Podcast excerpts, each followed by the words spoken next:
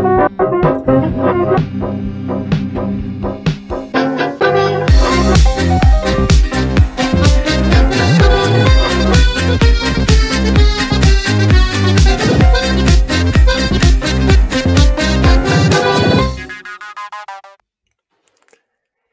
¿Qué tal? ¿Cómo estáis? Bienvenidos al cuarto capítulo aquí de Gallina de Piel. Tenía muchísimas, muchísimas ganas, es algo que lo digo siempre con todos los invitados, pero esta semana me hace muchísima ilusión tener a un invitado que es un amigo, es un maestro y es un grandísimo profesional de la televisión, de la comunicación, como es nuestro querido Pedro Mardones. Pedro, ¿cómo estás? Muy buenas tardes.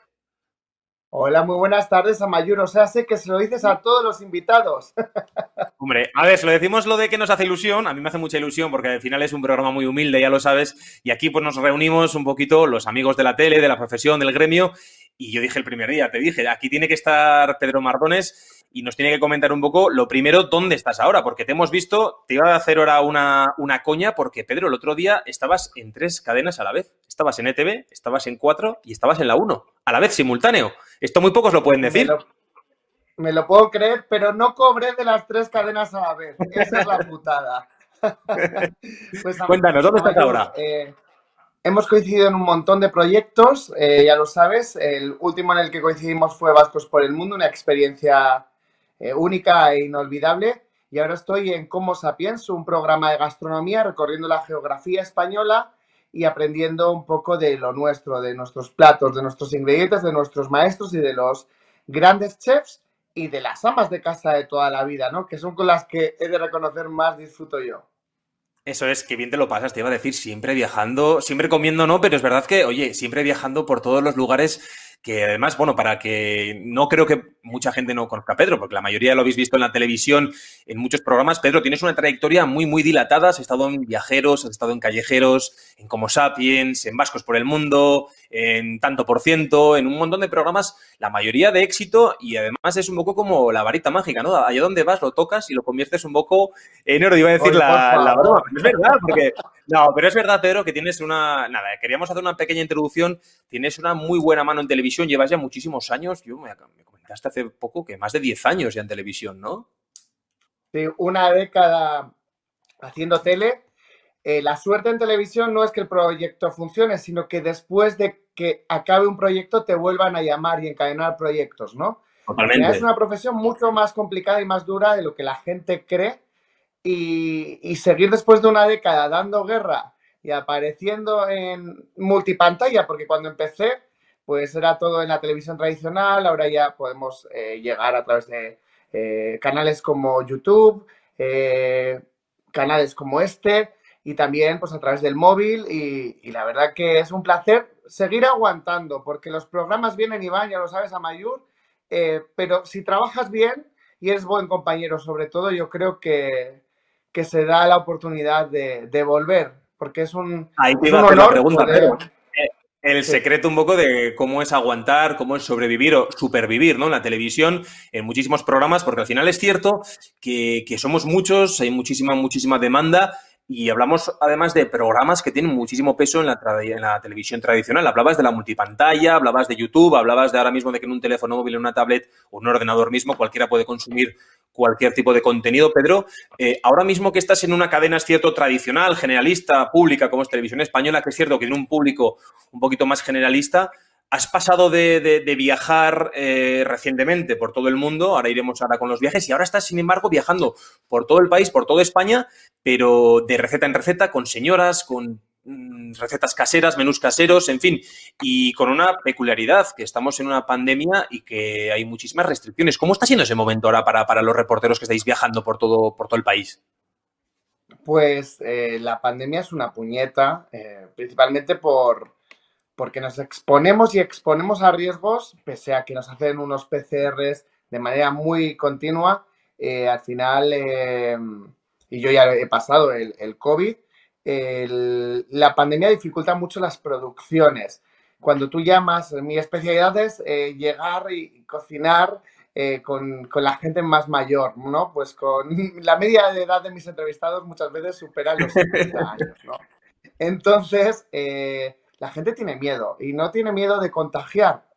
de contagiarse a, sí mismas, sino eh, de contagiar a sus maridos, que ya con esas edades tienen achaques, o a sus mujeres, ¿no? Entonces, eh, cuesta más que te abran la puerta, pero con pasión, eh, igual en vez de a la primera, a la tercera vez o a la cuarta vez, con una producción dura, al final te, la abren y se lo pasan bomba, que es lo, lo importante y siempre eh, desde los valores de una televisión pública. En la privada he trabajado, eh, la praxis es la misma, porque yo creo que la praxis depende del propio profesional, ¿no? Pero tú y yo que trabajamos ahora en, dos televisiones públicas diferentes, em, hay que tener mucho respeto e intentar sobre todo eh, un entretenimiento sano y no ofender a la audiencia. Un chiste, una pequeña broma no entendida, nos puede colocar en problemas y, es que somos las, televisiones de todos. Totalmente. Yo te iba a preguntar, y nos conocemos ya hace bastantes años, una de tus virtudes, además a mí me, ha dejado siempre alucinado, ¿no? Es, y lo digo aquí abiertamente, te lo he dicho a ti en la cara, es la capacidad de trabajo que tú tienes, la capacidad también de, sobreponerte, ¿no? Hablabas de la producción de los viajes, porque muchísima gente, a mí me ha pasado, pero a ti te habrá pasado millones de veces más, oye, qué guay, qué bonito, que trabajas en un programa de viajes, qué bien, que conoces el mundo, ¿no? Pero ¿quién mejor que tú para comentar ahora mismo qué hay detrás de todo ese envoltorio que es cuando tú le das al play y ves el programa en televisión y lo ves tan bonito, ah, qué guay, pero la producción que hay detrás, mira, yo lo voy a comentar. Yo recuerdo un programa tuyo de Lima, de principios de 2020, que te, por el cambio de uso horario y tal, que te tocó producir y tal y cual, yo te veía y, y veía, luego te salió un programa espectacular.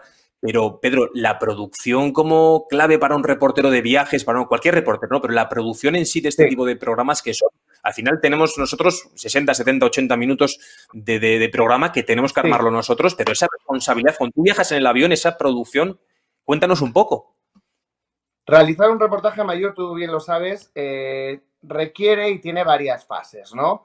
Eh, la primera de ellas es la producción, luego está la grabación y luego está la edición la más importante de todas es la producción. Si una buena producción, el programa te hace aguas. ¿Qué es tener una buena producción? Es conseguir no a un personaje, no a un vasco que esté por el mundo, no a un español que esté por el mundo, eh, o no una señora de Cuenca, sino a la mejor señora de Cuenca, en el mejor lugar de Cuenca y con la mejor luz posible para grabar a esta hora. Porque te puede pasar, imagínate, irte a grabar una receta a la Alhambra de Granada cuando se está poniendo el sol de espaldas y tener que tirar, imagínate, en vez de contra esa gran maravilla que es la Alhambra de Granada, pues contra una pared blanca, un callejón sin más que podría ser eh, Logroño, que Logroño no lo digo de manera despectiva porque yo nací en Logroño y soy de Treviana de La Rioja.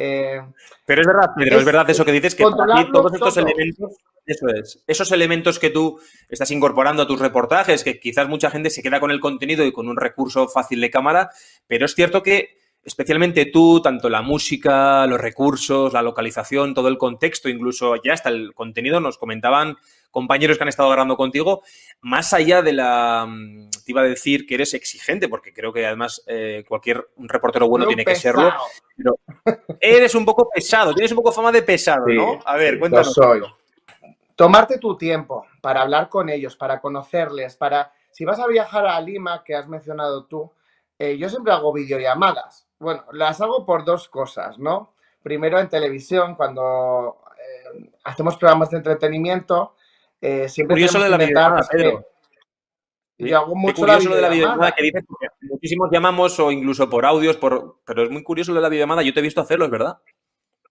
hay que verles. Eh, ellos te tienen que, tienen que saber quién, eres. Muchas veces ellos te buscan por LinkedIn, por YouTube, igual ven otros programas igual no tan agradables que has hecho en tu trayectoria. Tienen que confiar en, ti y, tú también en ellos. Entonces, el mirarse a los ojos pese a los miles de kilómetros es, es muy importante. Y luego, pues, para que luego tampoco haya sorpresas, porque puedes llegar a un país y Ay, pues es que no es como la foto que me envió. Todos enviamos la mejor foto posible eh, en nuestros currículums o cuando queremos ligar a. Pero no vamos a dar nombres. no vamos a dar nombres, pero nos ha pasado, ¿eh? Nos ha pasado en viajes de llegar y decir, ay, esto no es lo que, lo que parecía, nos ha pasado a todos, sí, nos ha pasado. Oye, te iba a preguntar un poco de lo que comentabas. Esto que decías de cuando vas a los viajes y te encuentras con sorpresas, por abreviar un poquito, dime una sorpresa que te hayas encontrado en viajeros, en callejeros, cuando has viajado por el mundo, también has estado en Viajeros 4. Em, algo que me digas ahora tú, te lo, preguntan en. Estás en Treviana ahora, estás en La Rioja, y me imagino que la gente te preguntará mucho. Te ha preguntado, oye, Pedro, dímenos una anécdota, un tal. ¿Y qué es la, mayor sorpresa que te has llevado? No ya de producción en sí, sino de cuando llegas a un sitio y pum, y de repente tienes que entrevistar a Mari Carmen. ¿Qué ha pasado? A ver. Pues ahora mismo me, me pillas un poquito fuera de juego, pero al final es que cuando te encuentras una sorpresa barra un problema, buscar una solución. Eh, Marsella, me acuerdo que hice Viajeros 4 en Costa Azul, en Marsella. Pues llegó en 4, se cuida muchísimo la imagen del invitado, etcétera. Y uno de los invitados llegó con una camisa, con una camiseta muy, muy, muy, muy fea. Eh, como nosotros salimos muy poco, tenemos muy poca presencia de imagen en algunos de los reportajes, eh, yo me cambié la ropa, le dejé mi ropa al, al invitado para que luciera más. ¿Sabes? Yo me quedé con la camiseta fea y el invitado con una más neutra. Eh, luego, pues, eh, hay veces, pues, eh, que eso tienes que irte amoldando. El otro día he estado grabando en mi pueblo un orgullo con Como Sapiens en Treviana, un pueblito de 150 habitantes. Sí, que, que estoy justo ahora aquí. ¿Y qué nos pasó? Que yo elegí un sitio muy, muy, muy, muy chulo para cocinar en el que se veía todo el pueblo, pero hacía un viento de aquí para allá y la... ¡Ay, el viento! ¡Ay, el viento en las grabaciones! pues cocinamos un bacalao a la riojana sin fuego, con eso te digo todo. Gracias a Dios, Titos o Latitos, como la conocemos aquí, traía eh, las diferentes fases avanzadas, ¿no? Pues echábamos la cebolla en aceite frío, porque el aire se llevaba el fuego echábamos la cebolla y la sustituíamos por cebolla ya eh, pochada. Y después echábamos el bacalao crudo. Mucho, de lo que cuentas es que esto de lo que cuentas, mira, yo me veo, nos, nos meábamos contigo comiendo muchos días porque contabas anécdotas de otros programas y todos yo recuerdo que estábamos ya, pero bueno, meadísimos de la risa porque, pues en fin, siempre, yo siempre lo digo, tienes una habilidad especial, Pedro, y lo hemos dicho todos los reporteros de Vascos por el mundo, los que hemos pasado, los que no. Tienes la habilidad perfecta para tener al personaje, con cariño dicho, el personaje del pueblo, el personaje de la ciudad, el personaje del país. Yo aún me acuerdo de ese hombre de Lima que estaba en una charca juntándose con, barro ahí de repente, que te lo encontraste en mitad de la nada y te hizo una secuencia que era, que era maravillosa, pero tienes esa habilidad. También es cierto que tienes un buen ojo clínico para eso. Sí, a ver, yo, eh, yo no sé si es ojo clínico o no, pero eh, porque a veces la producción, nosotros tenemos personas que a veces nos ayudan a, a contactar con personas, aunque luego sobre terreno pues tienes que ir eh, cambiando y modulando todo.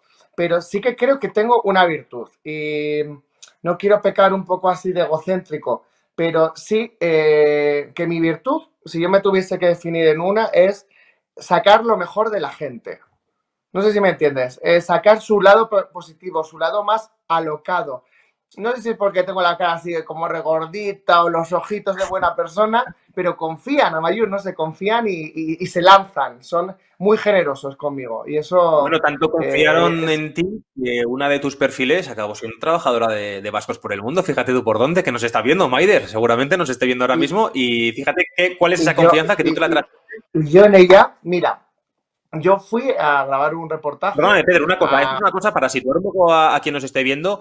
Eh, Maider es la redactora que nos eh, consigue, nos sigue trabajando en Vascos por el Mundo, que consigue los vascos y vascas por el mundo. Maider era una perfil de Medellín en Colombia, era una chica comunicadora maravillosa. Una protagonista increíble, además. Eso es. Y fíjate por dónde, pues tuvimos una baja en el programa y tú rápidamente la llamaste para que fuera quien buscase a, todas las personas alrededor del mundo. Y fíjate, aún sigue y es una máquina y confió en ti y se vino aquí a 9.000 kilómetros. que es increíble eso. Claro. Maider era una de las protagonistas de Vascos por el Mundo Medellín. Eh, yo colgué en Instagram, eh, estamos buscando una redactora de búsqueda y me dijo, mm, ¿y te valgo yo? Y ella estaba en Medellín, creo, o se acababa de volver a Euskadi. Y yo le dije, sí, sí, sí, sí. Me envió el currículum y, Y yo no me lo leí y le dije, cambia la foto. Que salía con dos perlas ahí, así como muy, muy, de Donosti. Y le dije, cambia la foto. Y el director me dijo, ah, pero que si casi no ha hecho televisión. Y dije, yo, esta tía es una máquina, contrátala. Y me hizo caso. Y, sigue, y sigue y acabará siendo la directora, la jefa de la Ojalá, es una, Desde aquí le mandamos un besazo enorme a, Maider, que es una, una, compañera increíble, una buena amiga. Hablando de Medellín, Pedro, eh, fíjate que nos, sacaron un día zapeando, recuerdo a unos cuantos, porque decían que los vascos por el mundo nosotros tenemos la habilidad de ir a tocar, a besar, a frotarnos con sitios para aumentar un poco la fertilidad, el amor, la atracción sexual, y te pillaron una buena en Medellín, ¿eh? Sí, tocando la colita a, un, a una escultura de Botero con Maider precisamente y, lo típico. Y, no sé, había que frotar para que te diera suerte. Entonces parecía que le estaba haciendo otra cosa a la escultura de Botero. Y, y, el equipo se dio cuenta y se empezó a reír. Entonces yo dije, venga, eh, no somos un programa en directo. Dije, la voy a repetir para que sea un poquito más light. Vamos a repetir esta, esta secuencia, eh, eh, este momento. Y la repetí. Y me dijeron, ¿a que no tienes huevos de poner la primera que has grabado? Y yo dije, ah, que no. Y, puse la primera. Qué gracia. Oye, yo me acuerdo, de, ese de ese momentazo. Sí que te voy a preguntar un poco, Galilo, de, de lo que hablábamos ahora de producir y preparar un un viaje. Sigues viajando, es cierto, nos comentabas ahora por, por todo España, sigues viajando por el país. Oye, ¿cómo está la cosa ahora para viajar? Es decir, hemos pasado un poco de puntillas por encima, muy superficialmente, el tema de pues, el coronavirus, la gente que intenta no mm. contagiar, que tiene más miedo a contagiar que a ser contagiada. Yo también lo he vivido en alguno de los viajes, pero ahora mismo con lo que nos queda de pandemia, lo que queda de año, bueno, queda un mes de año, pero lo que queda de 2021, que vamos a seguir conviviendo con la pandemia y con el virus, em, ¿sigues viendo o crees que es viable todavía que este tipo de entretenimiento de formatos tengan que reinventarse, como quizás parece que lo ha buscado un poco madrileños por el mundo, que ha ido a Venecia y o lo que he visto en las stories de Instagram es cierto que están buscando una especie de vuelta de tuerca con el turismo, con no. ¿Crees que ese entretenimiento quizás ahora eh, echa la ley, echa la trampa, pero quien se ve que se cierra una puerta, ahora ve que se abre una ventana y esa ventana puede ser un cambio de fórmula en el entretenimiento, en los programas de viajes? Yo mm, te voy a ser totalmente sincero. Em, con respecto al COVID y los programas en general.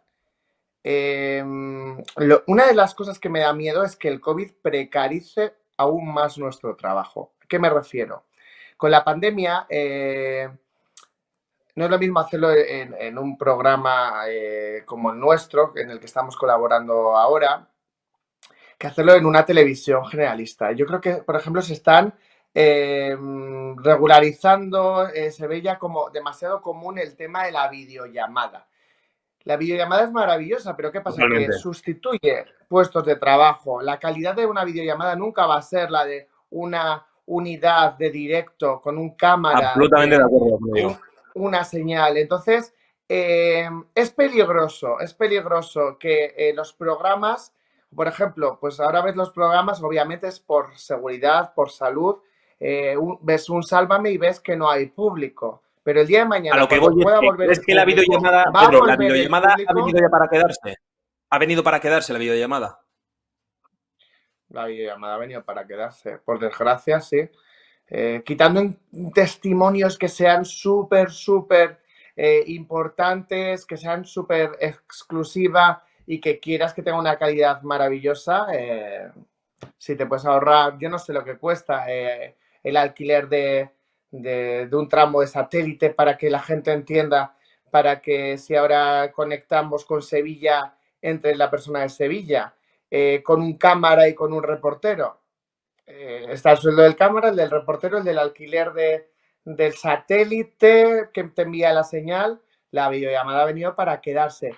Y luego en lo que hablas de eh, si el COVID va a hacer que se agudice nuestro ingenio, desde luego se, ha visto en multitud de formatos, pero hay que intentar que el ingenio no precarice aún más eh, nuestra situación laboral. Es muy interesante. Sí. Es un debate, es un muy interesante, lo de no precarizar el gremio a través de, que ese ingenio nos perjudique, ¿no? Lo hemos visto, por ejemplo, en programas. En, Telemadrid llegamos a ver una especie de, híbrido de madrileños por el mundo que se hacía por videollamada y tal y cual. Eh, es cierto que era un momento muy, muy peculiar, como era marzo, abril de, 2020, que teníamos eh, un desconocimiento y una incertidumbre Claro, que no le teníamos ahora, ¿no? Pero hablando de los compañeros operadores de cámara, que benditos sean, que sin ellos no somos nada, sin los operadores de cámara, sin los sonidistas, sin los editores, sin todos, ¿no? Es un equipo muy bien engranado, ¿no? Un engranaje perfecto.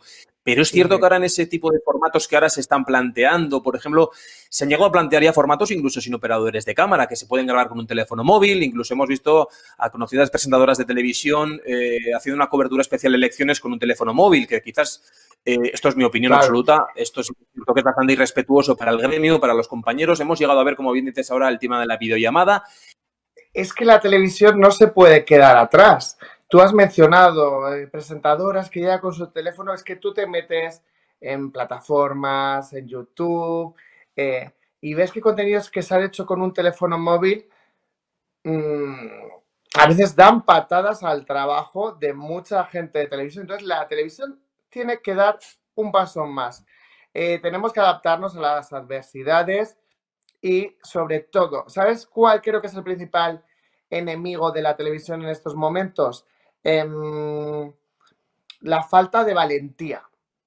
Eh, las televisiones, eh, los canales de televisión se han vuelto muy cobardes. Cuando yo era pequeño, me acuerdo que cada temporada las grandes cadenas siempre lanzaban una parrilla totalmente diferente y, de 10 programas funcionaban solo dos. Esto ya no ocurre. Ya estamos, ya hemos visto, pues yo qué sé, 8 ediciones de La Voz, 15 de Supervivientes, 20 eh, de Gran Hermano. Te estoy hablando así por... No arriesgamos. Entonces, si no arriesgamos, nos sorprendemos. Por eso, este año que se ha estrenado un programa de éxito internacional, como por ejemplo Mask Singer, fíjate qué chorrada Eso es. Fíjate qué, chorrada de programa. Mira, aquí creo que tengo. Mira, tengo a Cerdita aquí. tengo a Cerdita. Y qué chorrada ¿eh? de programa. Pero ha sorprendido.